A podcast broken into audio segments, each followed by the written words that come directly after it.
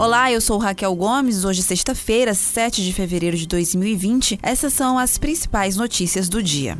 Em uma reunião com representantes de policiais militares e bombeiros, o governador Camilo Santana reabriu as negociações sobre o reajuste salarial da categoria. O petista, que recebeu a comitiva depois de protesto dos policiais, abriu uma mesa de negociação para rever pontos do texto apresentados, tais como o número de parcelas dos pagamentos, que deve diminuir, o valor da parcela inicial, o reajuste a ser pago na mudança de patente e o valor da remuneração variável. O deputado Júlio César Filho, do Cidadania, líder do governo, disse que há o compromisso do governador de só enviar a proposta se houver acordo. Foi marcada uma nova reunião para a próxima segunda-feira sobre o tema.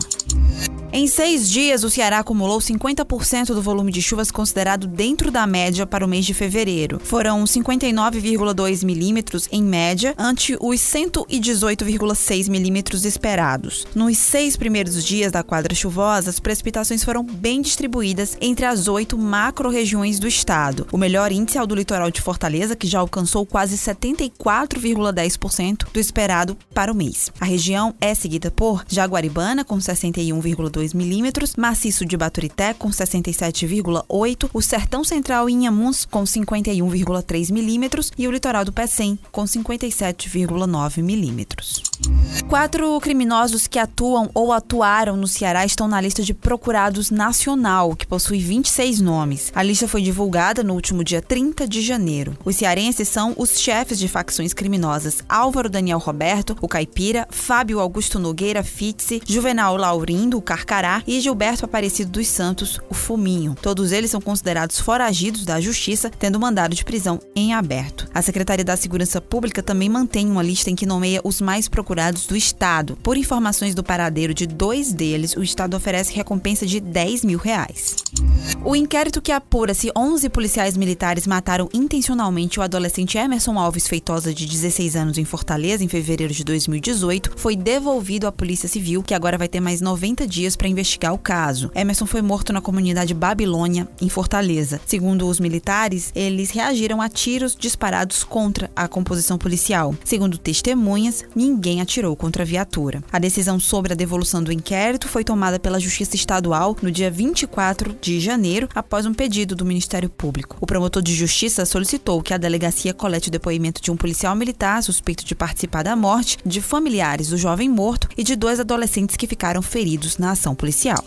Fortaleza vive hoje uma situação de risco moderado a alto em se tratando de casos de dengue e chikungunya por conta da quadra chuvosa. O alerta é da secretária municipal da Saúde, Joana Maciel. Ela explica que, como houve epidemia de dengue em 2019 no centro-oeste e sudeste, geralmente as demais regiões acabam afetadas no ano seguinte. A preocupação da secretária é principalmente com a dengue tipo 2, que não se registra no estado há 12 anos. Além de campanhas de orientação e ações preventivas, a SMS, de acordo com Joana, vem reunindo semanalmente o Comitê Permanente Intersetorial de Combate às Arboviroses e monitorando o quadro. Joana insiste ainda que é fundamental o apoio e adesão da população na luta contra o mosquito Aedes aegypti. As informações são da coluna do Eliomar de Lima. O aeroporto de Fortaleza saiu de terceiro pior na opinião dos passageiros para o décimo numa lista de 20 aeroportos do país. Com a nota 4,49 de 5, o resultado subiu 8,4% em um ano. Segundo a matéria do jornal o Povo, a evolução em 2019 foi proporcional ao avanço das obras de ampliação e melhoramento da estrutura. De acordo com o gráfico da percepção dos passageiros desenvolvido pelo Ministério da Infraestrutura, o aeroporto de Fortaleza fica atrás apenas de Florianópolis como o que mais melhorou na opinião dos passageiros.